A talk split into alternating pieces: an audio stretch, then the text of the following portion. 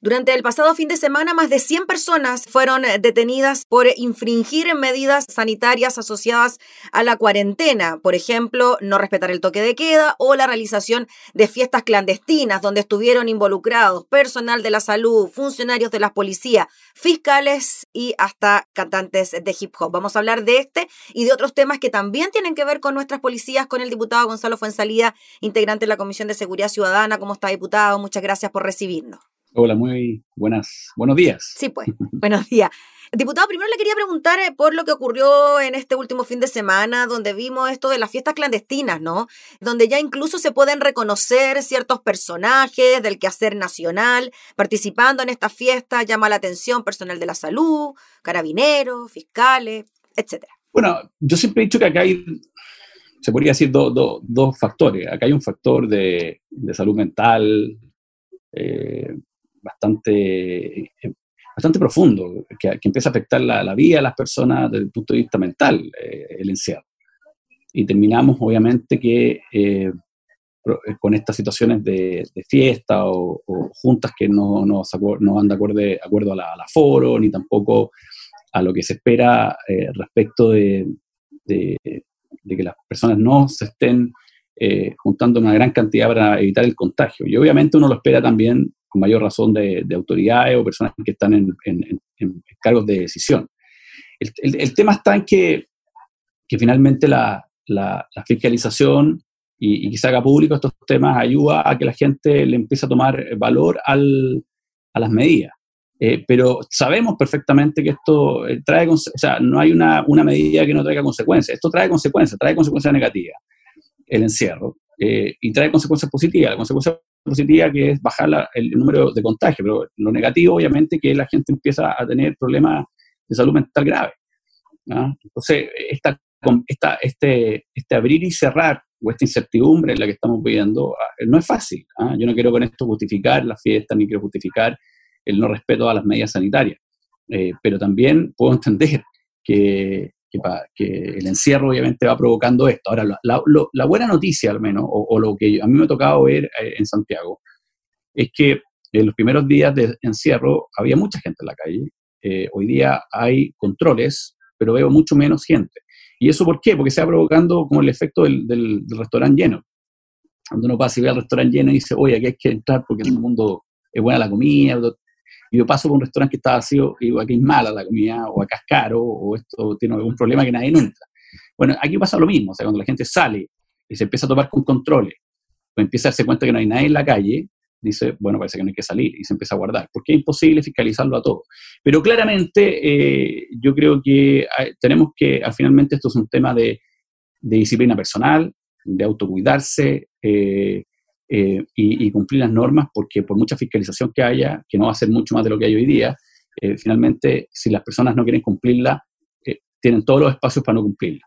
Em, y, pero sí reconozco también que, esto, esto trae un efecto de, de, efecto sobre la salud mental bastante profundo y que quizá no se habla o quizá no se dice, pero no es fácil lo que estamos viendo. Y no es fácil, eh, diputado, para nosotros que somos adultos, no es fácil para los niños que también en esta situación, están en esta situación bien particular, que tampoco hay permisos asociados para poder llevarlo a dar una vuelta a la esquina, por último, no sé, por darle algún ejemplo. Así que nos imaginamos que el tema de la salud mental se va a convertir en una gran preocupación y en un gran tema en lo que reste de la pandemia y después de ella también. Bueno, sí, yo, yo no, soy muy auspicioso que salgamos de esto rápido. Yo, yo por lo menos creo que hasta el mes de julio yo creo que entre, de acá al mes de julio podremos tener algunas ventanas, yo creo que en mayo se pueden dar, pero yo creo que en junio y julio vamos, vamos a toparnos nuevamente con meses bastante duros.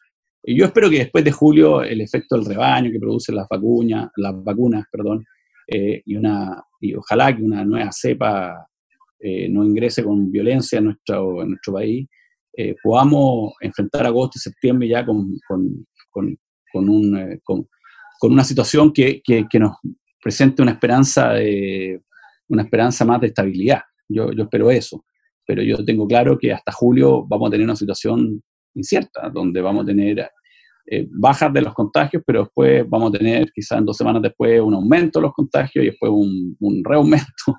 y no decir qué está pasando. Bueno, yo creo que hasta julio no tenemos esto, muy cierto, y por lo cual eh, hay que tomar conciencia de ello. Y por lo mismo, cómo eh, lograr este equilibrio, ¿no? En mantenerse sano mentalmente, sin la posibilidad de ver a sus seres queridos, amigos, familiares, etcétera, y al mismo tiempo respetar las medidas sanitarias de quedarse en su casa, de no ver a nadie. Quizás nos malacostumbramos a lo que ocurrió durante el verano, donde las medidas se tendieron a relajar y, claro, nos quedamos con esas costumbres de que sí nos podíamos reunir, que sí podíamos ir a la casa de un familiar. Mire, en, esto no hay un, eh, un catálogo con las medidas que hay que tomar. Esto ha sido ensayo y error. Eh, aquí yo realmente escucho a algunos parlamentarios que dicen, no, que aquí se ha hecho todo mal, bueno, y que me digan dónde está el, dónde está el manual, dónde está el manual de cómo seguir, qué medidas tomar. Ningún país se puede decir que lo ha hecho maravilloso.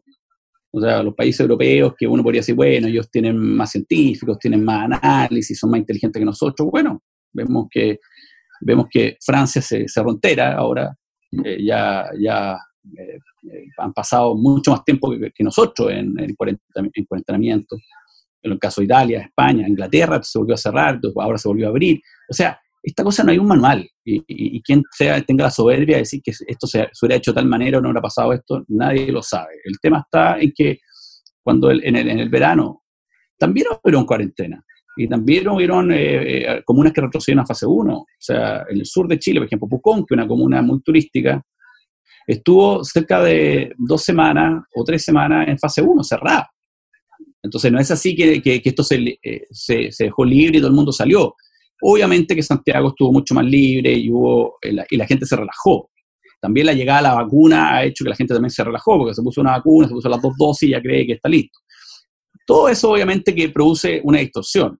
Pero la verdad es que también en esto no se puede enfrentar si no hay espacios de, apertura, porque si hubiéramos estado encerrados desde, desde el año pasado y nunca no, hubiéramos abierto, eso tampoco eh, eh, hubiéramos dicho que se hubiera solucionado esto y posiblemente estaríamos con otros problemas.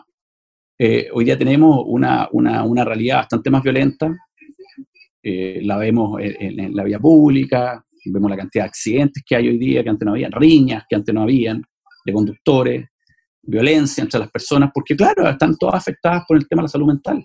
Y, la incertidumbre del futuro, del, del, ¿cómo se llama?, del, del trabajo, de, de, del sistema económico, o sea, hay muchas cosas que se conjugan. Entonces, hoy día decir, mire, eh, aquí hay que hacer esto para que nos vaya espectacular. No, cualquier medida que yo tome va a tener efectos positivos y efectos negativos. Y los efectos positivos los vemos, pero también vemos los efectos negativos y algunos solamente se dedican a sacar en cara los efectos negativos para llevar esto es que ya lo como se ha llevado. O sea, van a haber eh, tiempos que eh, va a bajar esto y vamos a poder abrir más, abrirnos más. Seguramente después eh, vamos a tener que volver a cerrarnos, pero yo tengo fe en que finalmente todos los procesos de, vacunación vayan provocando al menos un efecto de que no que la gente no se contagie, sino que la gente que se contagie no termine con respiradores o termine falleciendo, que finalmente es lo más preocupante. Sí, diputado Fuensalía, entonces de aquí en adelante, al mes de julio que usted da como quizás, ojalá, el plazo para que estemos un poco más relajados con el tema, mantener la cuarentena estricta, como quizás la que estamos viviendo eh, ahora, y después, a la medida que vayan disminuyendo los casos, quizás irla relajando en cuanto a las posibilidades de que la gente haga más cosas? Yo creo que abril va a ser un mes de cuarentena. Yo creo que mayo va a haber, va a haber mejores cifras y eso claramente va, va a permitir abrir esto bastante más de lo que está hoy día. Pero yo creo que vamos a enfrentar un invierno bastante rudo en junio y julio, que también nos va quizás, quizás vamos a tener que cerrarnos nuevamente. Pero yo, pero todos, la, la comunidad médica y científica coincide en que el efecto rebaño de la vacuna se empieza recién a ver en julio. Entonces, podemos predecir que, en qué mes uno podría decir, miren, este mes debiésemos, si es que no aparecen cepas nuevas, en fin, y que trastoquen todo esto, bueno, septiembre. Y eso, de hecho, cuando nosotros estábamos viendo en la fecha para correr la elección, mm. la única fecha que nos dieron así certera, que nos dijeron, mire, la única, o sea, si tenemos que una fecha certera donde sabemos que no va a haber ningún peligro en nada, o, o que las probabilidades nos dan que mayormente no debiésemos tener problemas, es septiembre. Entonces, más o menos, lo que yo digo no lo digo porque, porque ayer vi la bola cristal, sino que porque es lo que han dicho la mayoría de los científicos y los doctores que han ido estudiando este fenómeno. Eh, y creo que el gobierno en ese sentido ha ido tomando decisiones en base a las contingencias eh, de acuerdo también a cuidar esas dos cosas, cuidar el tema económico, cuidar el tema de la salud mental y también cerrar cuando hay que cerrar. Y como ha sido ahora, hasta con cierre de fronteras, porque bueno, se han disparado los contagios. Pero no es por culpa del gobierno, es por culpa, es que este es un tema, este es un virus que no es fácil de controlar. ¿Y las ayudas usted cree que son lo suficientemente consistentes para permitir que la gente se quede en la casa? O sea, ninguna ayuda es consistente. Si finalmente cuando uno dice vamos a, a vamos, ¿cuánto es una ayuda consistente? No, no, existe un número. O sea, me pueden decir que, un millón de pesos para cada chileno, dos millones, tres millones, cuatro millones, cinco millones, o sea, no, no sabemos. O sea, cuánto es lo. Bueno, lo que se puede, las ayudas que están llegando son ayudas de las que hoy día el Estado puede entregar vía transferencia. Lo que, lo que aprobamos ayer del bono de clase media eh, y el IFE, eh, estamos hablando de ayudas eh, que llegan a 9 millones 200 mil personas. O sea, ayudas concretas. Ahora uno dirá, oye, pero llegan 400 mil pesos, 300 mil pesos, un millón de pesos, ya no, no, no, no, es tanto para mucha gente. Sí, yo sé que no es tanto, pero es que nunca va a ser, nunca va a ser tanto. ahora, ¿cuánto de lo que nosotros como país nos podemos dar el lujo de entregar, no e, es, lo que hoy día el gobierno está poniendo sobre la mesa. Y por eso que en el Congreso, por mucho que uno escucha discursos eh, diciendo que es insuficiente, bueno, pero finalmente terminan aprobándolo.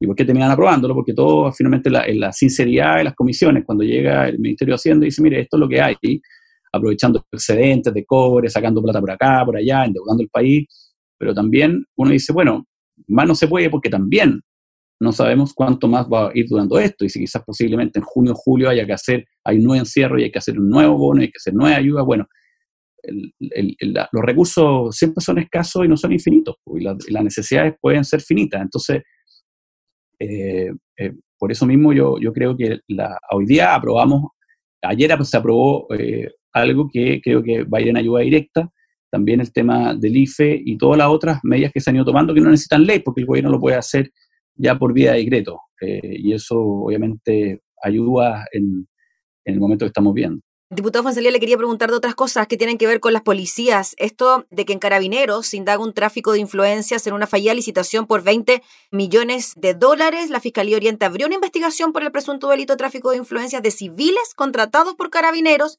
quienes habrían integrado una comisión evaluadora de una licitación destinada a modernizar el número de emergencia 133. Eso por parte de Carabineros y en la PDI también ahí está la investigación por un ex agente acusado de participar en muerte de un ex informante que operaba en una automotora vinculado a narcotraficantes. ¿Qué le pasa a usted con estas noticias que tienen que ver con las instituciones policiales? creo que, de ser así, porque todo esto son investigaciones, hay que tener mucho ojo con todo esto, porque de repente a mí me preguntan, me dicen, oiga, ¿qué pasa con la denuncia que hay? Bueno, son denuncias, entonces todas las denuncias requieren una investigación y requieren comprobar, como pasaron en algunos casos, eh, en el caso Carabinero con, con el millonario de Falco, bueno, se acreditó, hay personas que están condenadas a la justicia, están cumpliendo prisión preventiva, otros en prisión directamente. Bueno, las cosas hay que investigarlas y hay que sancionarlas, obviamente, cuando la investigación arroja que efectivamente no fue una denuncia, una mera denuncia, sino que fue, fue un hecho concreto, porque muchas veces las denuncias también se producen por partes que fueron perjudicadas por una decisión, por ejemplo. No, no estoy diciendo que este sea el caso, pero pasa mucho en el mundo público, cuando hay alguien que gana una licitación, que no ganó la licitación, hace una denuncia, producto que habla que hay corrupción, que hubo eh, personas que definieron esto en, base a, tráfico de influencia, de dinero, en fin. Pero es porque de alguna manera eh, quieren que la licitación se caiga. Eh, así como hay bandas de narcotráfico que se denuncian a sí mismas por los territorios. O sea, también uno tiene que tener cuidado con las denuncias, pero, pero por otro lado, digo que una denuncia es grave, esta denuncia, es gravísima y de y de ser comprobada, lo encuentro no voy a decir impresentable porque suena suave, lo encuentro condenable. O sea, personas que, porque ¿sabes lo que pasa? Eh, yo, yo cuando voy a terreno, estoy en terreno y hablamos del tema de la seguridad, e incluso con las policías presentes, uno se da cuenta que a las policías le faltan recursos. ¿Recursos en qué sentido? De repente dicen, mire, tengo cuatro autos y hay dos que están malos, están en el garaje esperando, eh, voy a comprar unas partes de pieza, pero me conseguí una, unas plata con unos alguaciles, entonces uno dice, ay, pero usted no tiene recursos, porque eh, todos los años nosotros aprobamos miles de millones de pesos. Para, cada vez, todos los años se aprueban más y más para dinero, para las policías, para la seguridad pública. Entonces, ¿cómo es posible que, no tenga recursos a granel, o sea, disponibles para poder hacer bien su trabajo y que no ande eh, mendigando con alguaciles o ayuda de la comunidad, que el alcalde tenga que comprar un auto, les tenga que comprar una moto porque ustedes no tienen. O sea, hay algo que aquí no funciona. Entonces, cuando uno ve este tipo de cosas, estas denuncias, que son denuncias, pero que respecto a la licitación de un estrés, eh, 20 millones de dólares, mm. y uno dice, pero bueno, acá hay un problema grave. O sea, si nosotros aprobamos un presupuesto en el Congreso para que ese presupuesto llegue a las policías, resulta que finalmente no llega a la policía o a lo que debiese llegar porque se va en, temas de corrupción, de licitaciones, que obviamente son de mucho dinero y son necesarias, pero en el fondo eh, lo que está pasando ahí es que hay corrupción y la plata no llega a lo que, tiene, a lo que está destinada. Y el 1 de 3, yo tengo una opinión bastante mala, el 1 de 3 funciona bastante mal, eh, más encima. Y ahí uno empieza quizás, claro, usted lo dice, se tiene que comprobar la denuncia, la investigación, etcétera. Pero claro, ahí uno quizás puede entender ciertas cosas que tienen que ver con el funcionamiento de las policías que a veces son difíciles de explicar. ¿Por qué no funciona el 133? Bueno, eh, aquí tenemos un antecedente que da cuenta de que quizás las platas no están bien gastadas, no están bien invertidas y quizás hacia dónde se van. Y como muestra un botón, digamos. Bueno, por eso mismo nosotros aprobamos un proyecto de ley que está en comisión mixta, que se está entiendo yo, la semana pasada se constituyó, que, la, que es sobre la probidad. Y en esa ley de probidad aparece todo un tema de administración de los recursos de las policías que van a, van a intervenir terceras partes, o sea, civiles, por ejemplo, a manejar recursos, eh, va a tener auditoría, o sea, va a tener un, un, manejo bastante más fuerte de lo que hoy día tienen las policías. ¿ah? Porque uno dice, pero ¿por qué las policías tienen que estar eh, administrando recursos?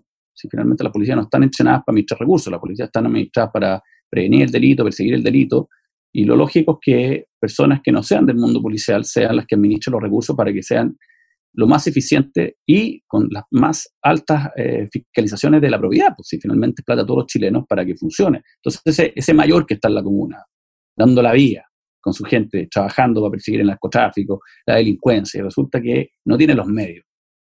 Bueno, eso reditúa a los vecinos que llaman y, oiga, carabinero, me están asaltando, mire, es que no tengo auto, porque estamos en un procedimiento y tengo un solo auto eso a un ciudadano no le sirve, eso falta servicio al Estado. ¿Y por qué se produce esa falta de servicio? Por recursos. ¿De dónde están los recursos? ¿Están siendo bien administrados? Y para cerrar, diputado, en lo que se habla de la reformulación de carabineros, de crear una nueva institución, de hasta cambiarle el nombre a, los funcionarios. No, yo soy de la teoría que hay que crear, eh, hay que especializar a las policías. ¿ah? Especializar para mí a las policías significa que las policías tienen un área de especialización que de ahí no se mueve. O sea, creo que necesitamos una, Carabineros tiene que ser una policía preventiva, investigaciones tiene que ser la policía que investiga, que es la que trabaja con la fiscalía, en fin, y tiene que haber una policía de orden público. Y yo creo que esas son las tres policías más o menos que existir en Chile, y cada una tenga una especialización. no tener un mayor que llega a una comuna, lo hace perfecto, después lo mandan a, droga, a investigación de droga, después lo mandan de agregado eh, internacional, después lo mandan a tránsito. No, eso no tiene que haber, la policía que eh, entra a una policía comunitaria es una policía que se desarrolla en el territorio muy bien. Un mayor que está en una comuna no puede estar dos años, tiene que estar por lo menos 10 años porque desarrolla todo un contacto con vecinos, redes, conoce la comuna, es, tiene mucha información. Y cuando lo sacan y llega un mayor no, tiene que partir todo nuevo. Entonces, hay una serie de, prácticas que, que, no han no van para más en un país que es distinto, pues este es un país que creció, un país que las ciudades crecieron, la cantidad de habitantes, tenemos mucha migración, mucha migración ilegal más encima. Tenemos también, obviamente, que eh, mucha mayor movilidad. Eh, entonces, hay que enfrentar esto distinto. Por eso yo, lo que hemos hablado en la Comisión Bicameral, es que la, crear un Ministerio de Seguridad Pública, dedicado a la seguridad pública, y tener unas policías especializadas, una policía preventiva, que debe ser carabinero, una policía judicial o una policía investigativa, que esa es la PDI, pero en todo Chile, y todos los casos, porque finalmente hoy día tenemos dos policías que investigan, a pesar que la PDI investiga la mayoría, pero también la carabinera investiga, entonces aquí hay que arreglar eso, es decir, hay una policía que investiga. Y una policía de orden público, porque finalmente el orden público tiene una lógica distinta a la delincuencia. La policía de orden público una policía que se enfrenta a violentistas, a terroristas, a anarquistas, gente que está en contra del Estado, que quiere ponerlo en jaque, que eh, se va a enfrentar, eh, nos vamos a enfrentar muy luego, si es que ya no nos estamos enfrentando, toda la ciberdelincuencia, el hackeo de las cuentas corrientes de los bancos, que es algo que está pasando constantemente, el ciberterrorismo, que nos vamos a quedar un día, un día vamos a despertarnos sin agua, sin luz, sin nada, por ataques ciberterroristas. ¿ah? Y eso va a ocurrir. Entonces, ¿quién va a estar viendo eso?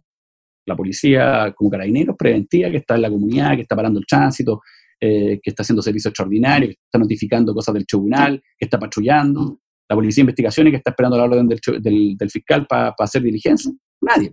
Entonces, para eso necesitamos una policía de, que se preocupe de mantener el orden público con una inteligencia preventiva eh, y que de alguna manera eh, evite que el derecho de algunos que creen que la violencia o sus ideas son las que hay que imponer a una sociedad y lo hacen a través de la violencia pasando por los derechos de todos los demás, eh, se imponga. Diputado, le agradecemos enormemente por el contacto para hablar de este tema. Que le vaya bien y gracias por su tiempo. Vale, que esté muy bien, que tenga una... Gracias, diputado. Cuídese. Chao, chao. Era el diputado Gonzalo Fuensalía hablando sobre las situaciones de confinamiento, resguardo de las medidas sanitarias y denuncias que afectan a nuestras policías.